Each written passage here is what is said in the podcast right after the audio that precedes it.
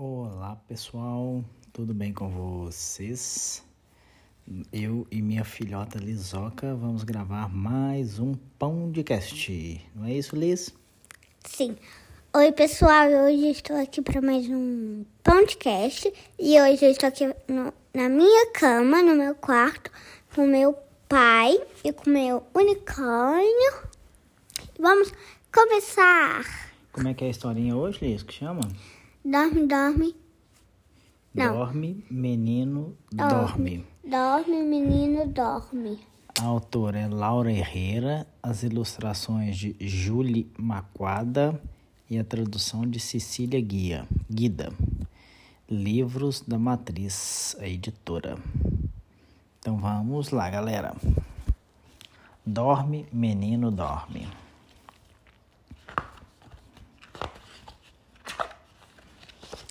Dorme, menino, dorme. Não chora na noite escura. Aí vem sua irmã com cinco velas iluminando o céu e suas estrelas. E se as velas apagarem? Se as velas apagarem, vem seu pai pelo jardim com seu violino e canções sem fim. E se o violino parar? Se o violino parar, vem a avó pelos caminhos com cinco papagaios e três passarinhos. E se os passarinhos não cantarem? Se os passarinhos não cantarem, vem a sua tia do sul e traz uma manta preta e azul. E se a manta se for com o vento? Se a manta se for com vento, vem o avô devagarinho, com leite fresco e o lampiãozinho. E se o leite derramar? Se o leite derramar, ah, como é? Não perguntes tanto, José. Aqui está a sua caneca de leite morno sua manta de lã fininha, seus pássaros de muitas cores e o violino com seus encantos. E tem também cinco velas iluminando os cantos. Dorme, meu menino, dorme, enquanto lá fora o vento soprar, esta história eu vou contar. Fim. Como todas as histórias para contar na hora de dormir, dorme, menino, dorme, busca acalmar o menino que se inquieta com o dia que termina e a chegada da noite.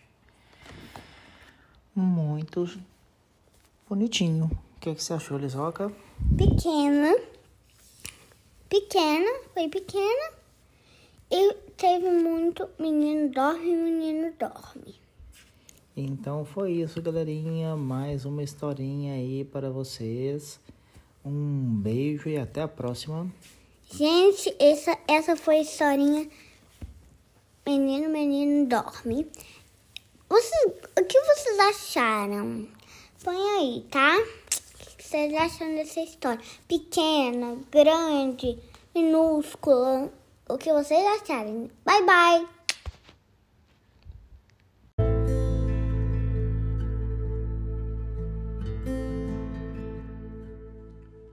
Olá pessoal, sejam todas e todos bem-vindas, bem-vindos.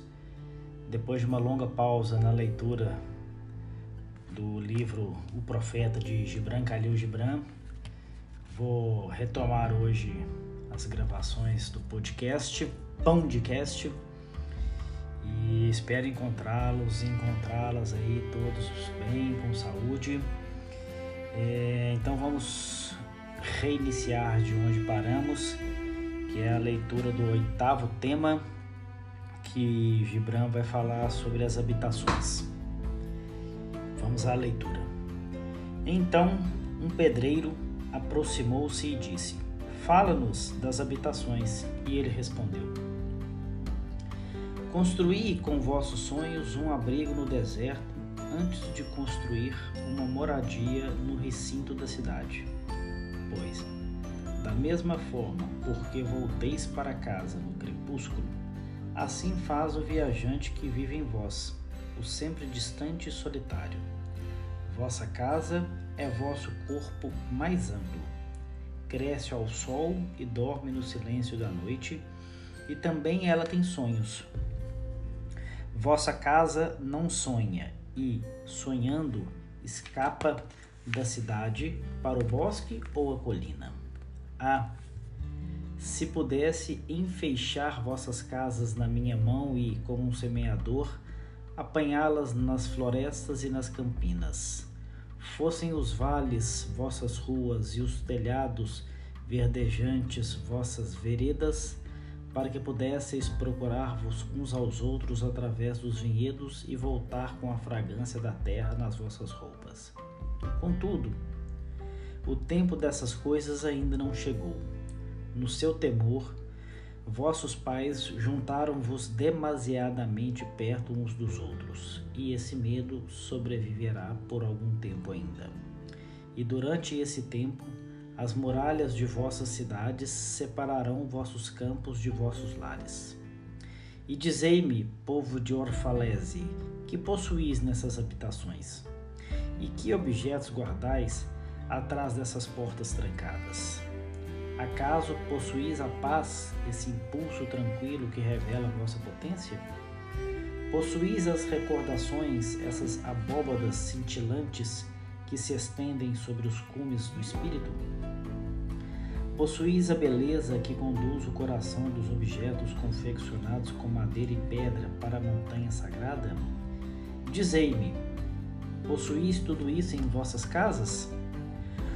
Ou tendes somente o conforto e a cobiça do conforto, esse desejo furtivo que entra em vossa casa como visita e depois torna-se hóspede e depois dono? Sim, e torna-se também domador. E com forcado e açoite reduz a títeres vossos desejos mais vastos. Embora suas mãos sejam de seda, seu coração é de ferro. Ele vos embala até dormirdes, só para rondar vosso leito e zombar da dignidade de vosso corpo. Zomba também de vossos sentidos normais e deita-os na penugem macia como um vaso frágil. Na verdade, vossa paixão pelo conforto assassina as paixões mais nobres de vossas almas e, depois, zombeteira, acompanha seu enterro. Mas vós, filhos do espaço, Vós, os inquietos no repouso, vós não caireis em armadilhas nem sereis domesticados. Vossa casa não será uma âncora, mas um mastro. Não será uma fita reluzente que recobre um ferimento, mas uma pálpebra que protege o olho. Não dobrareis as asas para poder atravessar as portas, nem curvareis a cabeça para não bater nos tetos, nem retereis vossa respiração para não sacudir e abalar as paredes. Não morareis em tumbas feitas pelos mortos, para os vivos. E apesar de sua magnificência e esplendor, vossa casa não conterá vosso segredo, nem abrigará vossa nostalgia. Pois aquilo que é ilimitado em vós mora no castelo do firmamento, cuja porta é a bruma da aurora e cujas janelas são os cânticos e os silêncios da noite. Fim da leitura. Um, tema, ele fala um pouco complexo aqui das habitações, mas também muito profundo. Agradeço a todos todas. Até o próximo episódio.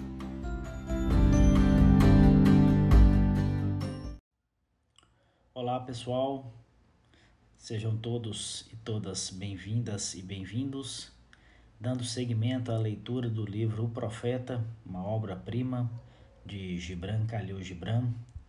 Vamos agora para o nono tema e Gibran vai falar sobre as roupas, que é algo muito singelo do nosso cotidiano, né? Todos nós entramos em contato com as nossas vestimentas, com as nossas roupas. Então vamos à leitura do tema. E um tecelão disse: Fala-nos das roupas. E ele respondeu: Vossos trajes ocultam muito de vossa beleza, porém não escondem o que não é belo. Embora procureis nos trajes a proteção libertadora de vossa intimidade, neles podeis encontrar arreios e cadeias. Pudesses enfrentar o sol e o vento com mais epiderme e menos roupa, pois o sopro da vida está na luz do sol e a mão da vida está no vento. Alguns dentre vós dizeis: o vento do norte foi quem teceu os trajes que vestimos. Eu, porém, vos digo: sim, foi o vento do norte. Mas a desonra foi o seu tear e o enfraquecimento dos nervos o seu fio. E quando completou seu trabalho, riu-se na floresta. Não esqueçais que a decência é um escudo contra o olhar do impuro. E quando o impuro desaparecer, que será a decência senão um obstáculo e uma mancha na alma? E não esqueçais que a terra se rejubila de sentir vossos pés desnudos e que os ventos anseiam por brincar com vosso cabelo. Bom, é um tema curto e também, mais uma vez, Gibran é, encontra uma profundidade para falar de uma coisa tão singela quanto as roupas. Enfim, espero que gostem. Fiquem todos e todas bem. Até o próximo episódio. Olá, pessoal. Sejam todas e todos bem-vindas e bem-vindos.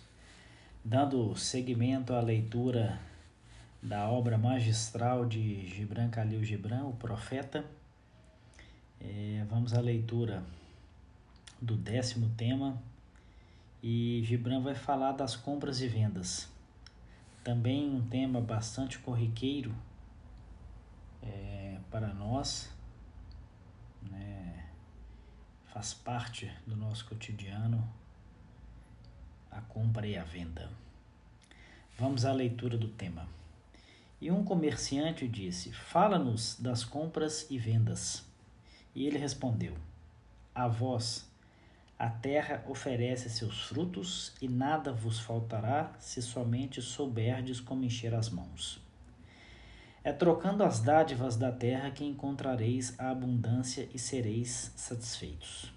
E, contudo, a menos que a troca se faça no amor e na justiça, ela conduzirá uns à avidez e outros à fome. Quando vós, trabalhadores dos campos e dos vinhedos, encontrardes no mercado os tecelões, os oleiros e os colhedores de especiarias, invocai o Espírito mestre da terra para que desça sobre vós e santifique as balanças e os cálculos que comparam valor com valor e não permitais que aqueles que têm as mãos vazias tomem parte nas vossas transações, eles que vos venderiam suas palavras em troca de vosso labor.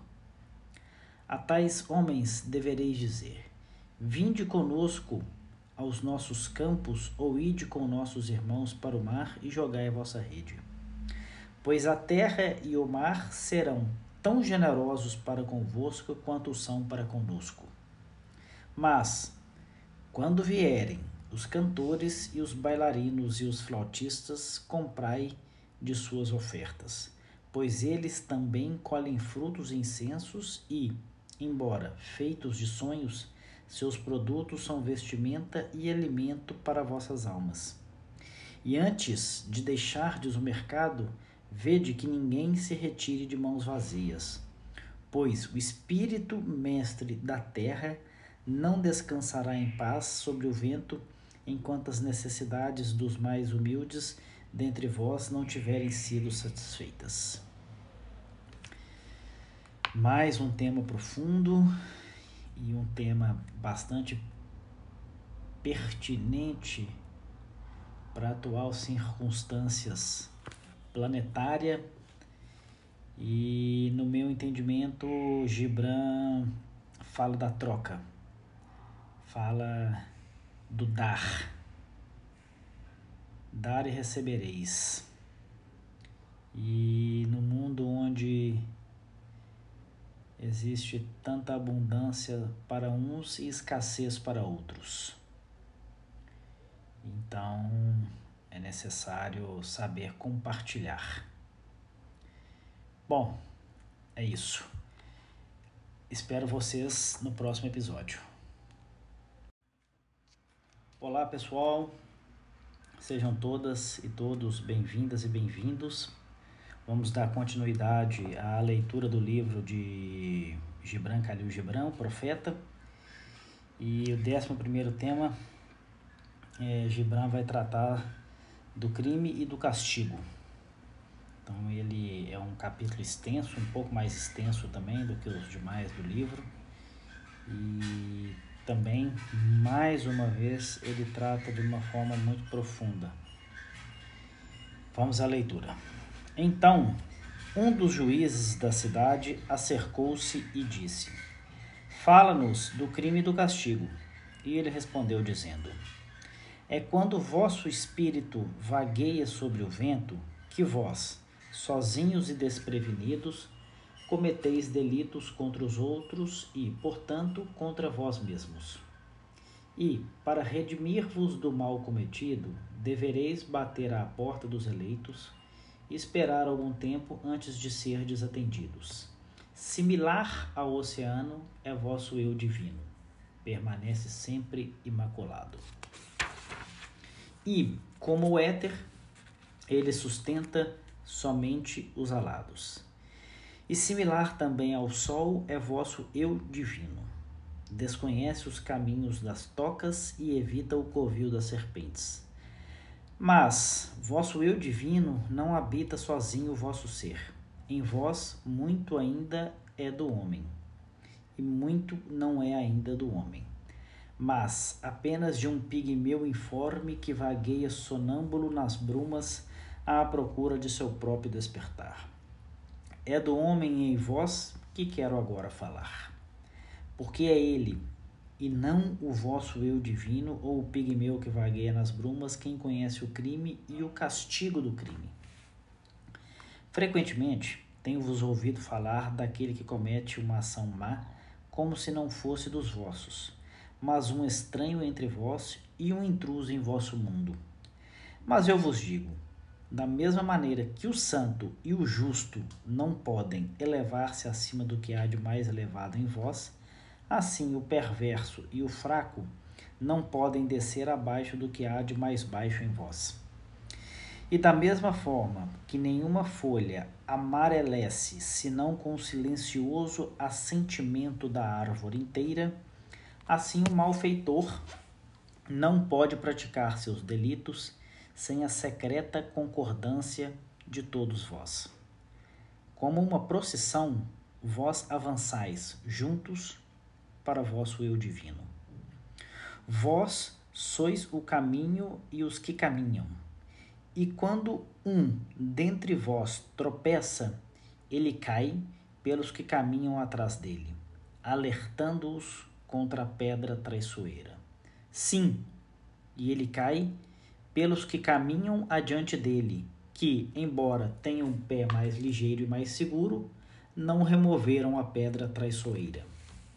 E ouvi também isto, embora a palavra pese rudemente sobre vossos corações. O assassinado é censurável por seu próprio assassínio, e o roubado não está isento de culpa por ter sido roubado, e o justo não é inocente das ações no iníquo.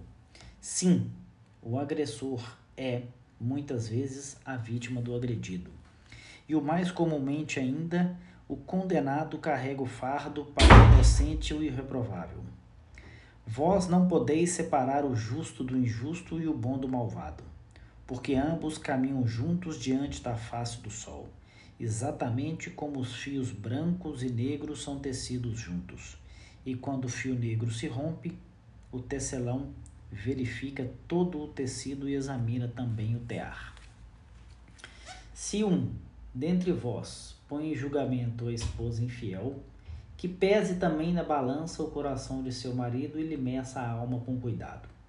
e aquele que deseja fustigar o ofensor, que examine a alma do ofendido. E se um dentre vós pretende punir em nome da retidão e derrubar a árvore do mal, que observe as raízes da árvore. E, na verdade, verá as raízes do bem e do mal, do frutífero e do estéril, entrelaçadas no coração silencioso da terra. E vós, juízes, que desejais ser justos, que julgamento pronunciareis contra aquele que, embora honesto na carne, é ladrão no espírito? E como punireis aquele que assassina o corpo, mas é ele próprio assassinado no espírito? E como processareis aquele que, impostor e opressor nas suas ações, é também molestado e ultrajado? E como punireis aqueles cujos remorsos já são maiores que seus delitos? Não é o remorso uma justiça aplicada por esta mesma lei que desejais servir? E, contudo, não podeis impor o remorso ao coração do inocente, nem retirá-lo do coração do culpado. Espontaneamente ele gritará na noite para que os homens despertem e reconsiderem. E vós, que desejais compreender a justiça, como a compreendereis sem examinar todas as ações na plenitude da luz? Somente então sabereis que o ereto e o caído são o mesmo homem, vagueando no crepúsculo entre a noite de seu eu pigmeu e o dia de seu eu divino, e que a pedra angular do templo não supera a pedra mais baixa de suas fundações. Fim da leitura um capítulo um pouco mais extenso, também muito profundo. E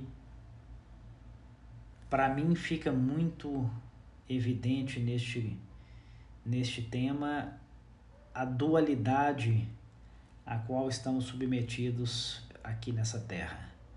O aspecto luz e o aspecto sombra que habita em todo nós, todos nós. E para mim eu acho que Gibran traz isso de uma forma muito, muito poética dentro desse poema. Enfim, gratidão e até o próximo episódio. Olá pessoal, sejam todas e todos bem-vindas e bem-vindos. Vamos dar continuidade à leitura do livro de Gibran Khalil Gibran, o Profeta. E o décimo primeiro tema, é, Gibran vai tratar do crime e do castigo. Então ele é um capítulo extenso, um pouco mais extenso também do que os demais do livro. E também, mais uma vez, ele trata de uma forma muito profunda. Vamos à leitura. Então, um dos juízes da cidade acercou-se e disse: Fala-nos do crime e do castigo. E ele respondeu, dizendo: é quando vosso espírito vagueia sobre o vento que vós, sozinhos e desprevenidos, cometeis delitos contra os outros e, portanto, contra vós mesmos. E, para redimir-vos do mal cometido, devereis bater à porta dos eleitos e esperar algum tempo antes de ser desatendidos. Similar ao oceano é vosso eu divino, permanece sempre imaculado. E, como o éter, ele sustenta somente os alados. E similar também ao sol é vosso eu divino. Desconhece os caminhos das tocas e evita o covil das serpentes.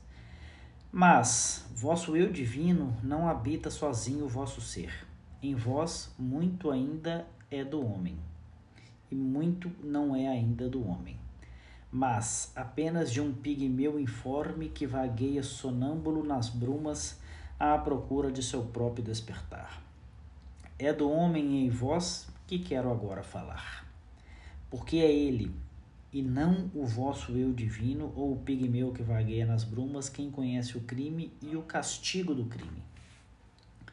Frequentemente tenho-vos ouvido falar daquele que comete uma ação má, como se não fosse dos vossos mas um estranho entre vós e um intruso em vosso mundo. Mas eu vos digo: Da mesma maneira que o santo e o justo não podem elevar-se acima do que há de mais elevado em vós, assim o perverso e o fraco não podem descer abaixo do que há de mais baixo em vós. E da mesma forma que nenhuma folha amarelece senão com o silencioso assentimento da árvore inteira, assim o malfeitor não pode praticar seus delitos sem a secreta concordância de todos vós. Como uma procissão, vós avançais juntos para vosso eu divino. Vós sois o caminho e os que caminham. E quando um dentre vós tropeça, ele cai pelos que caminham atrás dele, alertando-os contra a pedra traiçoeira. Sim, e ele cai pelos que caminham adiante dele, que, embora tenham um pé mais ligeiro e mais seguro, não removeram a pedra traiçoeira. E ouvi também isto, embora a palavra pese rudemente sobre vossos corações. O assassinado é censurável por seu próprio assassínio, e o roubado não está isento de culpa por ter sido roubado, e o justo não é inocente das ações no iníquo. Sim, o agressor é, muitas vezes, a vítima do agredido. E o mais comumente ainda, o condenado carrega o fardo para o inocente e o irreprovável. Vós não podeis separar o justo do injusto e o bom do malvado, porque ambos caminham juntos diante da face do sol, exatamente como os fios brancos e negros são tecidos juntos. E quando o fio negro se rompe, o tecelão verifica todo o tecido e examina também o tear. Se um dentre vós põe em julgamento a esposa infiel, que pese também na balança o coração de seu marido e lhe meça a alma com cuidado. E aquele que deseja fustigar o ofensor, que examine a alma do ofendido. E se um dentre vós pretende punir em nome da retidão e derrubar a árvore do mal, que observe as raízes da árvore. E, na verdade, verá as raízes do bem e do mal, do frutífero e do estéril, entrelaçadas no coração silencioso da terra. E vós, juízes, que desejais ser justos, que julgamento pronunciareis contra aquele que, embora honesto na carne, é ladrão no espírito? E como punireis aquele que assassina o corpo, mas é ele próprio assassinado no espírito? E como processareis aquele que, impostor e opressor nas suas ações, é também molestado e ultrajado? E como punireis aqueles cujos remorsos já são maiores que seus delitos? Não é o remorso uma justiça aplicada por esta mesma lei que desejais servir? E, contudo, não podeis impor o remorso ao coração do inocente, nem retirá-lo do coração do culpado. Espontaneamente ele gritará na noite para que os homens despertem e reconsiderem. E vós, que desejais compreender a justiça, como a compreendereis sem examinar todas as ações na plenitude da luz? Somente então sabereis que o ereto e o caído são o mesmo homem vagueando no crepúsculo entre a noite de seu eu pigmeu e o dia de seu eu divino. E que a pedra angular do templo não supera a pedra mais baixa de suas fundações. Fim da leitura. Um capítulo um pouco mais extenso, também muito profundo. E para mim fica muito evidente neste neste tema a dualidade a qual estamos submetidos aqui nessa terra. O aspecto luz e o aspecto sombra que habita em todo nós, todos nós. E para mim eu acho que Gibran traz isso de uma forma muito muito poética dentro desse poema. Enfim, gratidão e até o próximo episódio. Olá, pessoal. Sejam todas e todos bem-vindas e bem-vindos. Dando seguimento à leitura do livro Profeta de Gibran Khalil Gibran, é, vamos agora ao 12 tema e Gibran vai tratar das leis. Um tema bastante interessante para nós brasileiros, com a, com a nossa política, com a nossa polis.